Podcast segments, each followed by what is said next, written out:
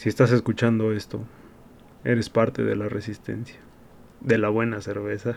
Sean bienvenidos a este segundo episodio, donde vamos a continuar la historia de los egipcios, pero me gustaría hacer un pequeño resumen de lo que vimos o escuchamos en el episodio anterior.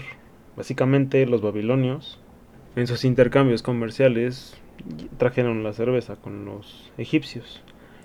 Y vimos también que era como un tipo de moneda muy importante en esos momentos. Y cómo fue bien establecida y recibida por parte de los egipcios, a tal punto de que llegaron a adorarla y a continuar y mejorar su producción. Sí, claro, también cabe mencionar que los egipcios no nada más mejoraron su producto, de hecho dejaron sentadas las bases de los nuevos procesos en la cervecería moderna, uno de esos procesos es el concentrado de los cereales o del macerado que se obtenía de los cereales, el cual conocemos hoy en día como mosto, para generar que los cereales se concentrara su sabor y las azúcares. Esto generaba cervezas más fuertes, al igual que con un mayor contenido de alcohol se generaban cervezas con una mayor vida de anaquel. O sea que también mejoraba el cuerpo por lo que estoy escuchando.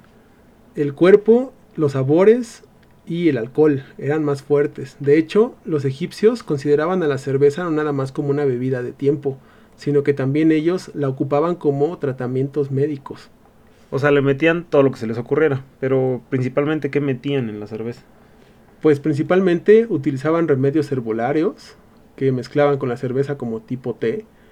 Eh, hay indicios donde utilizaban eh, plantas como la amapola, el cannabis, y bueno, otras eh, hierbas aromáticas y de sabor, como el coriandro, como el junípero y otras especias y raíces.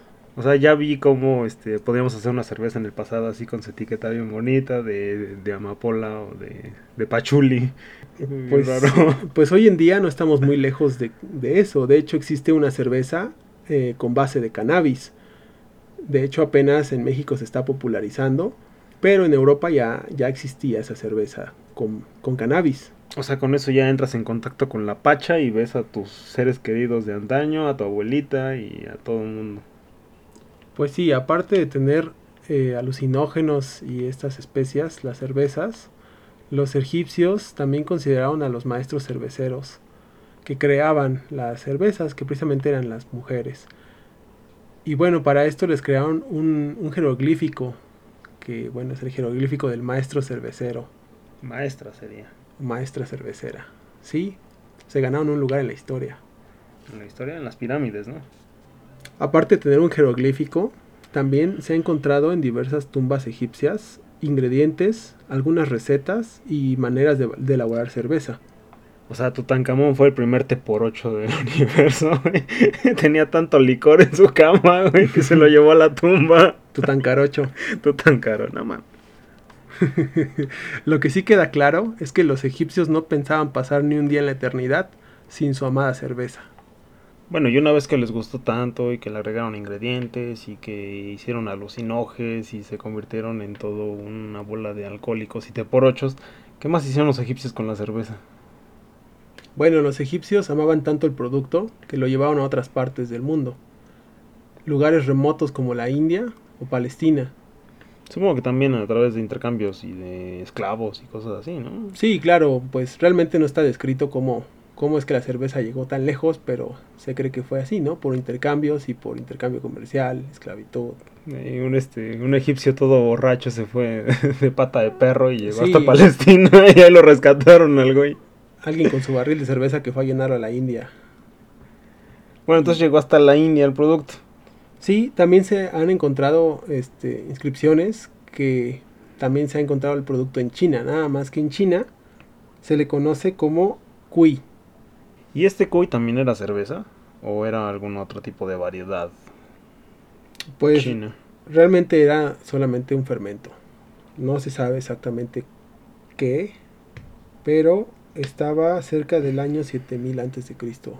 O sea, estamos hablando desde que del año 7000 antes de Cristo las personas chinas ya este copiaban productos de otras partes del mundo. Pues no, recordemos que la cerveza nadie la inventó. La cerveza existe y los productos fermentados y el alcohol existen desde que existen los microorganismos. Más bien, los chinos tuvieron otra versión de un producto fermentado que podríamos llamar así cerveza. Pudo haber sido arroz o algún otro cereal mezclado. Pero bueno, dejemos de lado los chinos. Lo importante aquí es que la cerveza se distribuyó por otras partes del mundo. También se, se encuentra en Sudamérica con los incas, con un producto que se llama chica, a base de maíz fermentado. O sea, en estas alturas del mundo, el punto era alcoholizarse con lo que fuera, con lo que encontraran. Pues sí, se buscaba el efecto del alcohol en el cuerpo. De hecho, pues muchas culturas tienen este gusto por esta sensación que genera el alcohol. Entonces, por eso fue ampliamente desarrollado en diferentes culturas y con diferentes materiales o insumos. Los egipcios, por ejemplo, llevaron el producto a los romanos. Los romanos no, no apreciaron muy bien la cerveza, puesto que los romanos tenían eh, la uva. Gustos raros, tenían gustitos extraños. sí, tenían gustos raros. De hecho, los romanos, ellos, su primer producto fue el vino, que todo el mundo conocemos. Pero para los romanos, eh, por la zona donde se encontraban, ahí no crecía cebada, ahí lo que se daba era la vid. Entonces, su principal producto fue el vino. Entonces los romanos nunca consideraron la cerveza. A ver, ¿a qué te refieres con la vid? ¿Qué es vid? ¿La vid? La vid es la planta que da por fruto la uva. Dependiendo del tipo de uva, es el tipo de vino que tú obtienes. Pero esto ya es una plática para otro episodio. Lo importante aquí es que los romanos consideraban el vino como su bebida más importante. La cerveza no la querían tanto. De hecho, Cornelius Tacitus decía que los bárbaros tomaban una especie de producto fermentado que sabía horrible. Los romanos no prefirieron la cerveza, puesto que ahí no crecía la cebada. Se prefería precisamente la uva. Los romanos preferían la cebada para los animales y la uva para las personas. Por eso es que ellos prefirieron el vino. O sea, básicamente las personas que creen que el vino es mucho mejor como estrato social para diferentes grupos es más que nada una especulación.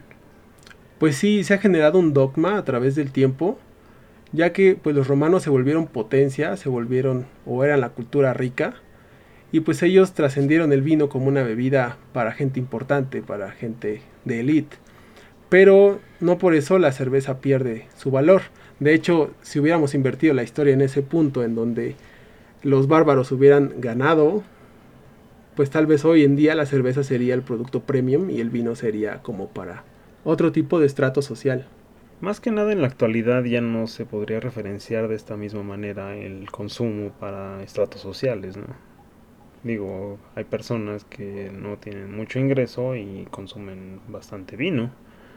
Sí, pero hay que considerar que una mayoría aún sigue pensando que el vino es muchísimo mejor que la cerveza. Pero yo creo que más es de paladares y no de estratos sociales. Hay personas que aman la cerveza y hay personas que aman el vino. Yo, por ejemplo, prefiero la cerveza. Para mí una cerveza es más rica que el vino, pero eso, como lo repetimos, es de paladares. Y si nos vamos a paladares, yo prefiero más el pulque. O el refresco. O el refresco. el refresco de cola. Con gancitos. Con gancitos y unas palomitas, como ya que no. Que bueno, una cerveza con bolillo para pasar a la mañana no está de mal. Así como tu cigarrito en la mañana con tu, con tu refresco de cola, ¿no? Sí, pero aquí lo importante es eso. Romper la creencia de que el vino es mejor que la cerveza. Aquí lo que buscamos es que todas las bebidas tienen su lugar y cada paladar es igual de importante. Solo para hacer mención de una cosita aquí, es que en la Biblia podemos encontrar diferentes referencias a lo que son los productos fermentados. Ellos son cerveza, vino y sidra. En lo mismo podemos hallar un pequeño versículo que dice o recomienda tomar vino en algunas zonas donde los cuerpos de agua estaban contaminados. ¿Pero esto por qué sería tú? Pues se supone que el alcohol, mm, el, el proceso de la fermentación, elimina microorganismos o evita que proliferen. Entonces, pues podremos decir que una bebida fermentada es menos dañina en cuestión de microorganismos que el agua que puedes encontrar en alguna fuente contaminada por algún animal o algún cadáver. Y durante el transcurso de la Edad Media este mito continuó. Bueno, no era mito, era una realidad porque lo siguieron consumiendo. Y era más fácil encontrar bebida que agua. Era más sano tomar bebida que el agua que podría estar contaminada. Bueno, lo mayor que te podría pasar era una diarrea, ¿no? Pero... Pues no, porque antes estaba el cólera. Entonces, Ah, sí, sí, sí, realmente no. podías morir por beber agua Sí, y no por tomar vino o cerveza. No, pues con razón. Con Entonces- razón en Tutankamón se metió a vivir con el licor ahí en su...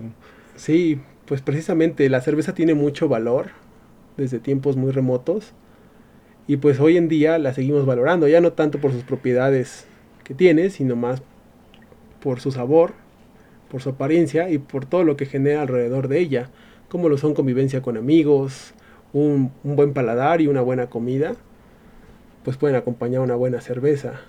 También se puede degustar en, en fiestas, en bares, en reuniones, pues realmente en cualquier lugar donde quieras puedes encontrar una cerveza. Bueno, también regresando a la Biblia dice que si tú bebes mucha cerveza no vas a tomar buenas decisiones. Y tienes razón, ¿no? Todos tenemos un amigo Power Ranger. Claro que sí, tenemos un amigo comal que que pura gorda. pura pero, pero aquí lo importante es no caer en el exceso. Lo importante sí es degustar buenos productos, pero no llegar a un vicio, porque también eso es dañino.